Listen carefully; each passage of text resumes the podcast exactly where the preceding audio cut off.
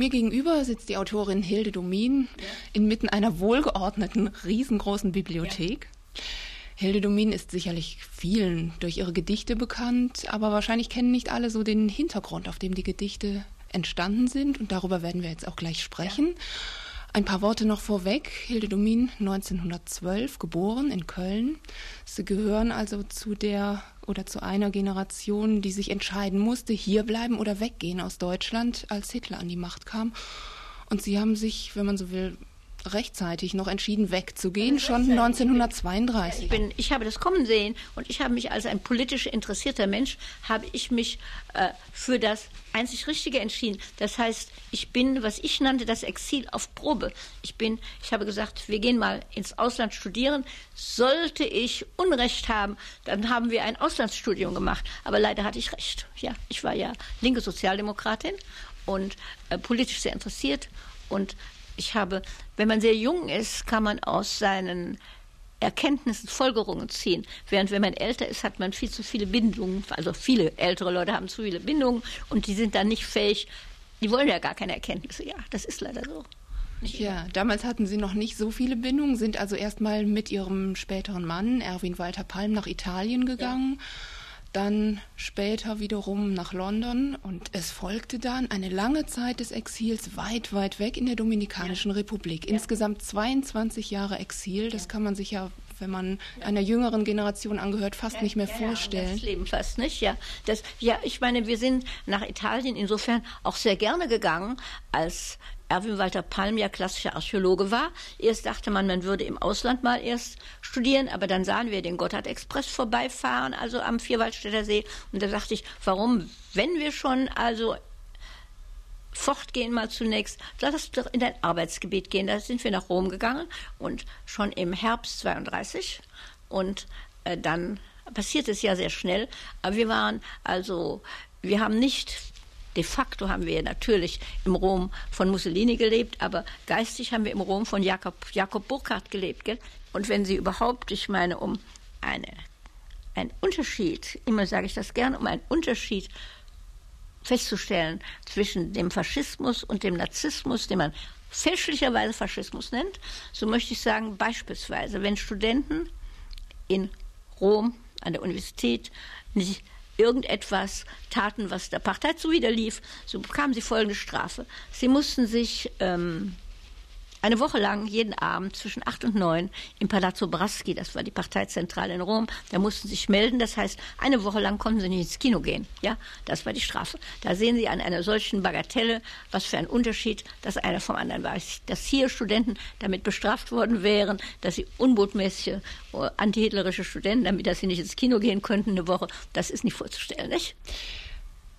Danach die Zeit in England und später, ich habe es eben schon mal gesagt, in der Dominikanischen ja. Republik, lange Jahre. Ja. Und dann haben Sie begonnen, Gedichte zu schreiben, eigentlich kurz schon vor dem Ende dieser langen Exilszeit. Ja. Und Sie haben das mal hinterher beschrieben als einen Akt der Befreiung. Was war das für eine Situation, aus der Sie sich da befreien mussten? Was mussten Sie da loswerden?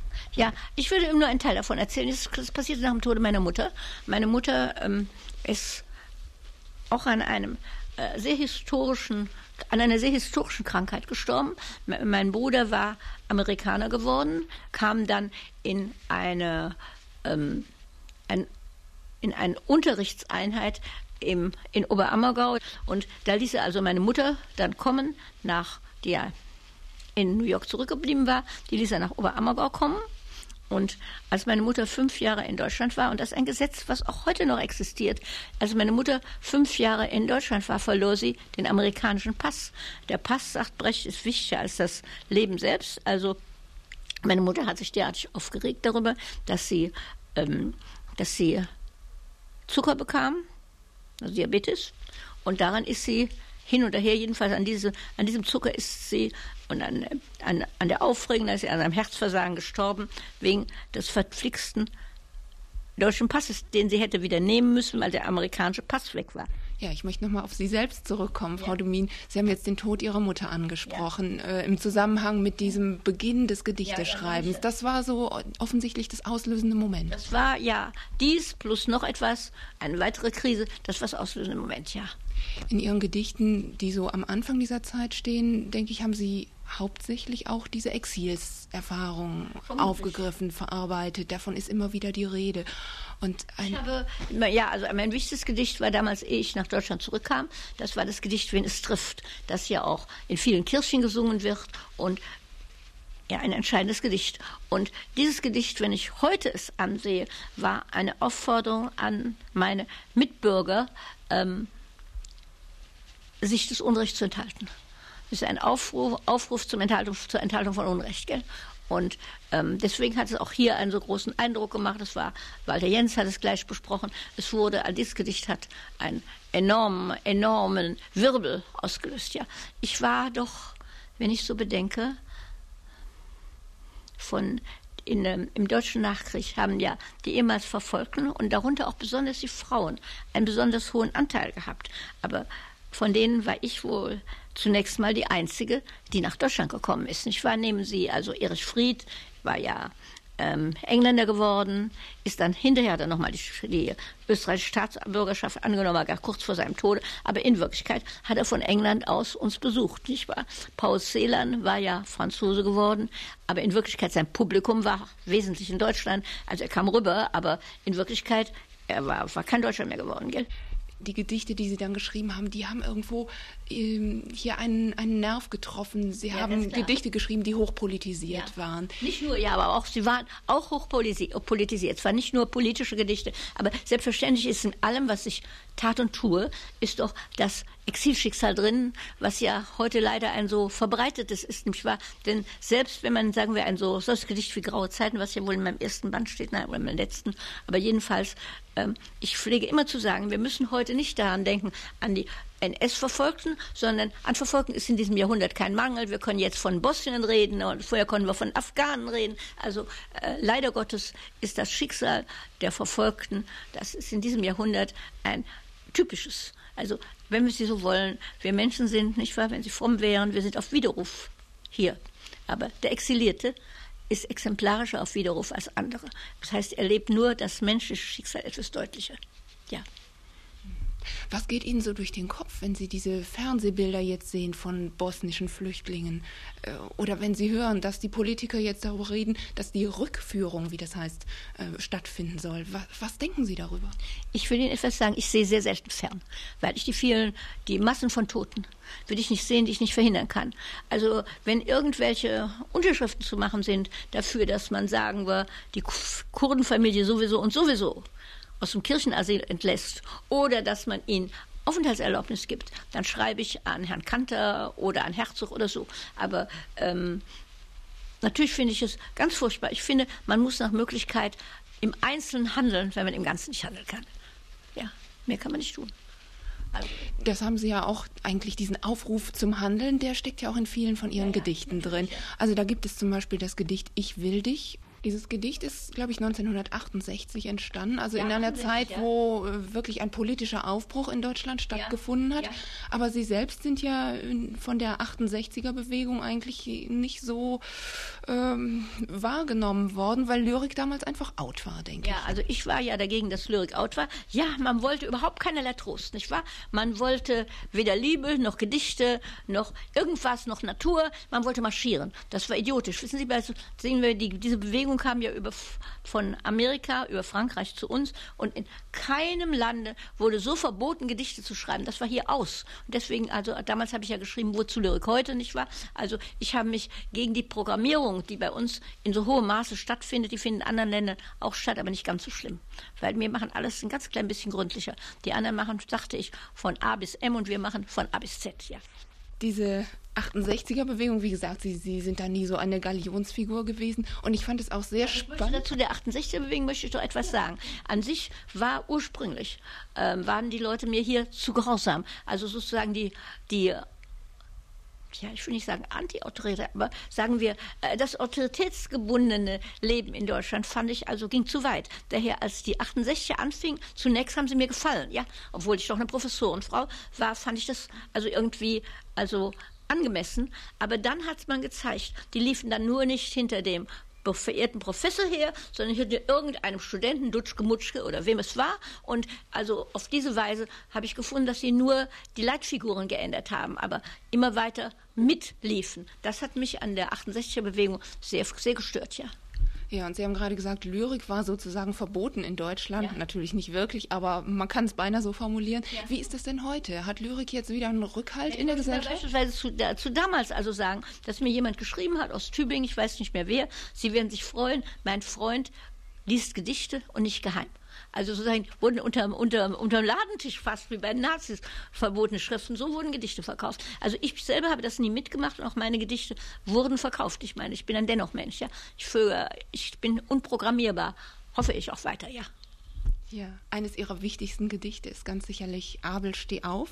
Das haben Sie geschrieben im Jahr 1969, denke 68, ich. glaube ich, ja. Im Juli 68 habe ich es geschrieben. Denn man sieht, dass ich Nein, 69, Sie haben völlig recht. Man, Im Juli 69. Denn man sieht, dass ich ähm, am Tage der Mondlandung es fertig geschrieben habe. Und das war wohl im Juli 69, steht auch drunter, wie viel Juli es war. Äh, auf irgendeiner der Abschriften steht das drauf. Warum ist das auch aus Ihrer eigenen Sicht eines Ihrer wichtigsten Gedichte? Ja, weil sozusagen es den schlechten Anfang der Menschheit rückgängig macht. Also die Menschheit fängt ja an mit einem Brudermord. Und zwar nicht nur in der Bibel, sondern bei den Römern, nicht wahr? Ist, wenn ich in die Schulen gehe, sage ich, wie, wie, wie, war, wie war es denn bei den Römern?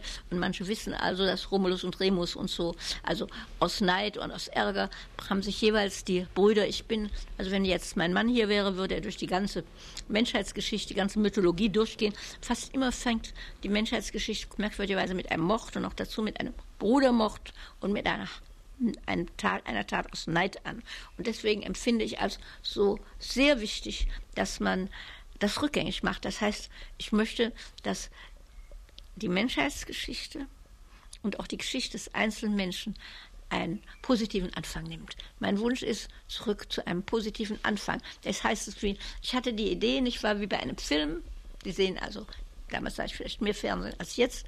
Also dann sagt man, Hände klatschen, bitte neu spielen. Es war verkehrt. So habe ich mir vorgestellt, wie bei einer Theateraufführung oder einer Probe. Hände klatschen, bitte neu spielen. Es war der Anfang der Menschheit verkehrt und es soll besser angefangen werden. Und es ist natürlich eine Utopie. Ich meine, das ist ja. Ihnen ja nun auch völlig klar. Aber steckt darin auch so die Aufforderung, jetzt, jetzt werdet wach, tut endlich was? Ja, sicher steckt darin die Aufforderung, auf jeden Fall brüderlich zu handeln, geschwisterlich zu handeln. Deswegen habe ich es ja auch vorgelesen in, in Gefängnissen und bei jungen Leuten lese ich es vor. Es ist die Aufforderung, also endlich aktiv für die anderen was zu tun, statt gegen die anderen. Frau Domin, Sie haben ja nicht nur Gedichte geschrieben. Auch jetzt gerade, als ich mich nochmal auf unser Gespräch vorbereitet habe, fand ich sehr spannend zum Beispiel Ihre Thesen über die Situation der berufstätigen Frau. Sie haben ja, ja da eigentlich sehr zugespitzte Dinge geschrieben. Ja, ich will das mal gerade zitieren, weil ja. ich mir das aufgeschrieben habe. Frauen sind die geeignete Bodenmannschaft für den Start begabter Männer, eine auch im erotischen empfehlenswerte Kombination für die Frau mit unangenehm hohem Intelligenzquotienten. Wie war das denn bei Ihnen selbst? Ich meine, Sie haben mit einem Mann zusammengelebt, ja, der eine wissenschaftliche Karriere ja, gemacht hat. Hatten, ja, wir waren beide also hochbegabt, das ist ganz klar. Das ist immer eine Situation, die gelebt werden muss. Also, aber wir haben sie gelebt, so. War das schwierig? Darüber will ich nicht sprechen. Das hat sicher schwierige Momente gehabt, aber wir haben uns durch, durchaus eingependelt, ja. Also ich habe nicht verzichtet auf meine eigene Identität, ja. Erschienen ist dieser Text, also dieses Thesenpapier, sage ich mal, 1974. Inzwischen sind über 20 Jahre ja. vergangen. Wie sehen Sie das denn heute? Glauben Sie, dass sich die Situation der intelligenten Frauen verbessert hat? Nein, die Situation ist immer gleicher. Das heißt also, wenn Sie so wollen, also äh, im Großen und Ganzen, wenn beide zusammenarbeiten, so kriegt der Mann den Kredit dafür. Sicher. Das nehme ich an. Im Allgemeinen. Nicht immer, aber im Allgemeinen doch, ja. Das ist nicht als so anders. Auch wenn Sie sich nun so dezidiert zur Situation der Frauen geäußert haben. Sie sind ja auch von der Frauenbewegung nicht irgendwie als Symbolfigur nein, nein, gehandelt nein, worden. Haben Sie sich eigentlich immer absichtlich zwischen alle Stühle gesetzt? Es ergab sich so. Es ergab sich so. Und an sich ist auch interessant. Ich will nicht sagen, dass es interessanter ist, aber die Wahrheit ist doch, dass die Situation immer paradox ist und dass also die Situationen nicht so klar aufgehen, dass man sagen kann, hundertprozentig dies und hundertprozentig das. Ja, also ich meine, eine äh, Frau dieses, dieses, dieses Typs, will ich nicht sagen, aber doch sitzt leichter zwischen Stühlen noch als Mann. Ja, ganz klar. Ich meine, dazu gehört ja auch unheimlich viel Energie und auch sehr viel Mut. Woher haben Sie den genommen? Ich weiß nicht. Vielleicht durch die, das schwere Schicksal. Also, wenn Sie in einem solchen Schicksal ähm, zu einem solchen Schicksal geboren sind wie ich, dann müssen sie sich entscheiden, also ob sie Mut haben wollen zur eigenen Identität. Also beispielsweise wird sie interessieren, aber irgendwo habe ich das ja auch geschrieben. Also ich habe ja zuerst in Hochland veröffentlicht, nicht wahr, eine katholische Zeitschrift. Und eine meiner Leserinnen war also eine relativ fromme Katholikin, die auch mit, vielleicht gehörte sie sogar zu den Mitherausgebern von Hochland. Und die hat mir dann geschrieben nach Spanien, als wir nach Deutschland kamen, um hier zu bleiben, hat sie geschrieben, also Sie so, geben Sie nie zu, dass Sie Jüdin sind.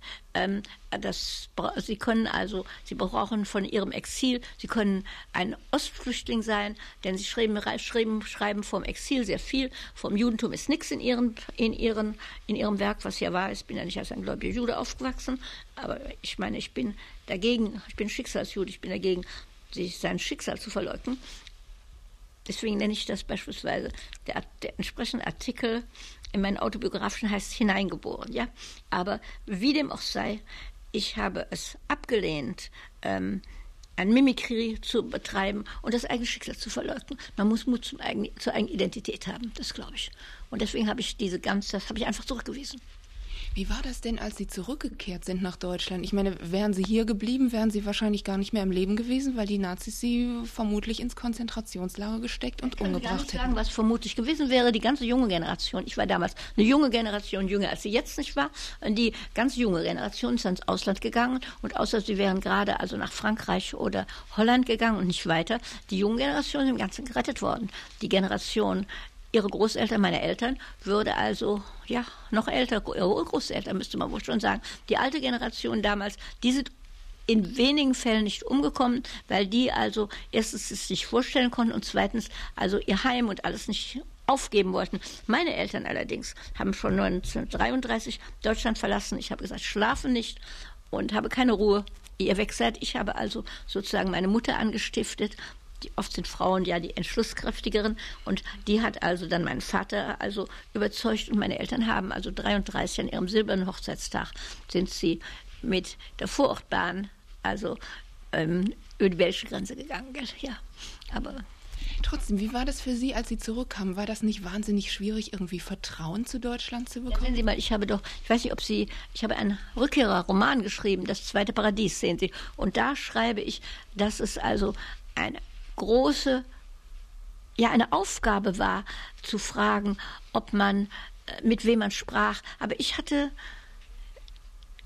wie soll ich sagen, wir hatten eigentlich so sehr viel Glück im Leben. Dadurch haben wir im Großen und Ganzen eigentlich, ähm, sehen Sie mal, nehmen Sie mal einen solch konkreten Fall, wie er erörtert wird im Roman. Da treffen wir also in auf der Palazzo Pizzi, glaube ich, einen Studienkameraden von Erwin, also ein Altphilologen, der auch ähm, hier in Heidelberg, die sind da immer abends zusammen in die wie ist Schnitzelbank gegangen oder so. Es war ein wirklich ein, äh, gehört zum engeren Kreis von Konstudenten von Erwin. Und als man sich 1936 in Florenz traf, da Treppe des Palazzo Pitti oder was, er mit seiner Freundin, wir beide zusammen, da da ging er eben, gingen die an uns vorbei und grüßten uns nicht. Und kaum kamen wir zurück nach Heidelberg, waren sie die Ersten, die uns einluden, nicht wahr? Und ich habe, ich bin ja kein förmlicher Mensch, sondern ich bin sehr direkt. Ich habe also zu Erwin Palm gesagt, also entweder äh, kann ich offen sprechen oder ich kann es nicht annehmen. Und er hat erlaubt, dass ich das offen mit den Leuten erörtert habe. Und ich habe gleich gesagt, also beim Abendessen, ich habe gesagt, wir haben Ihre Einladung angenommen, ich möchte das klären. Sie haben uns nicht gegrüßt. Er sagte, wir haben Sie nicht gesehen. Sage ich, geben Sie das zu, Sie hatten Angst um Ihre Stelle. Ja, sagte, wir hatten Angst um Ihre Stelle, es war schrecklich. Ja, danach konnte man sich also mit den Leuten ähm, weiter unterhalten und da bleiben. Also ich bin der Meinung, dass alles offen ausgesprochen werden muss. Ich nehme ein anderes Beispiel. In Pompeji unterhielten wir uns, wir gingen jeden Herbst fast nach Pompeji, da unterhielten wir uns, also wir waren ja, wie Sie wissen, von 32 bis 39 in Italien und sehr oft gingen wir nach Pompeji, wo Erwin die Hausschlüssel bekam, wo wir alle diese Häuser sehen konnten, die Touristen nicht sehen konnten. Und da saßen, wohnten wir in einem ganz sehr netten, aber sehr einfachen ähm, nicht ein Hotel, eine Wirtschaft. Und da wohnte dann irgendwann auch ein alter deutscher Archäologe. Und wir freunden uns mit ihm an, wir aßen zusammen zu Mittag und eines Tages, sagen wir nach zwei, drei Tagen, sagte er, also es tut, tut mir furchtbar leid, jetzt kommt meine Tochter morgen, die ist Lehrerin, wir wollen mal lieber uns nicht weiter an den Tisch setzen, ich will sie nicht gefährden. Haben wir gesagt, selbstverständlich, die wollen wir auch nicht gefährden. So, dann kam er zu uns und sagte, wissen Sie, ich habe mit meiner Tochter gesprochen, wir können ruhig weiter zusammen essen. Das war ein solcher Fall. Aber nicht immer ging es eben so gut aus, ja. Also das heißt aber, Sie haben durch das direkte Ansprechen dieser Situation versucht, wieder Vertrauen zu fassen und, und nein, die nein, Probleme nein, ich direkt. Vertrauen nicht verloren. Nein, nein, ich möchte sagen, Vertrauen habe ich, entweder man hat oder man hat keines. Wenn man Vertrauen als Kind kriegt, ich glaube, dass ich das Vertrauen das ich nie verloren habe. Ich, konnte nicht wieder Vertrauen fassen, sondern es war ein immer sich regenerierendes Vertrauen. Das habe ich auch, ich weiß nicht, ob Sie den Frankfurter Fragebogen kennen, sonst müssen Sie kennen, ja. Also jedenfalls, da sage ich ja, dass bei mir sich das Vertrauen immer regeneriert hat und das kommt daher, dass ich als Kind nicht lügen brauchte. Das heißt, ich hatte ein absolutes Vertrauensverhältnis zu Hause. Und dadurch, wenn man ein Vertrauensverhältnis als Kind hat, dann kann man es immer regenerieren. Und wenn man es nicht hat, vielleicht nicht. Das ist ein großer Unterschied, ja. Wenn ich Sie dann richtig verstehe, dann sehen Sie wahrscheinlich auch äh, die Zukunft hier in Deutschland gar nicht mal so pessimistisch, sondern dann werden Sie wahrscheinlich auch Vertrauen darauf haben, dass es genügend Menschen gibt, die Mut haben, sich auch zu widersetzen, wenn was verkehrt läuft. Ja, also im Großen und Ganzen denke ich, dass, wenn ich ja das Ende der Weimarer Republik sehenden Auges miterlebt habe, Sie müssen bedenken, die Weimarer Republik hatte keinen Konsens. Die Weimarer Republik, also die Demokraten waren sehr in der Minderzahl, alle weinten dem Kaiser nach, ja. Und infolgedessen jetzt unsere Republik hat Konsens und daher glaube ich, dass unsere Republik bestehen wird. Und wir haben ja hervorragende, damals hatten wir Hindenburg ich bitte Sie, also ich meine, Hindenburg war natürlich auch an sich ein kaiserlicher und wurde bewundert wegen seiner Kriegstaten. Aber jetzt hatten wir Heuss, dann haben wir, jetzt haben wir Herzog ist hervorragend, ähm, Heinemann war hervorragend, auch Carstens war nicht so schlecht, wie man sagt. Nein, also ich meine, dass unsere Bundesrepublik äh, vertrauenswürdig ist. Dann nehmen Sie doch einmal die Menschenrechte. Die Menschenrechte stehen heute Artikel 1 bis sowieso. Ach, damals waren sie 114, ja? Ein großer Unterschied. Wir verdanken Adenauer, dass sie heute eins sind. Ja, Adenauer war ja Kölner, ich war ja Kölnerin. Also ich habe den Adenauerpreis bekommen und habe zum Ärger all meiner linken Freunde habe ich die guten Seiten an Adenauer hervorgehoben. Ja. Sie arbeiten auch viel mit jungen Menschen zusammen. Ja. Und äh, wenn ich so überlege, man stellt sich immer vor, die sitzen nur noch vor dem Computer und versinken irgendwo im Internet und auf der Datenautobahn. Aber wahrscheinlich ist es ein Vorurteil. Und ich denke, Sie haben ganz andere Erfahrungen in Ihrer Arbeit mit jungen Leuten ja. gemacht. Ich halte es glatterdings für ein Vorurteil. Wenn man die nur richtig anspricht, dann sind die ganz mobilisierbar.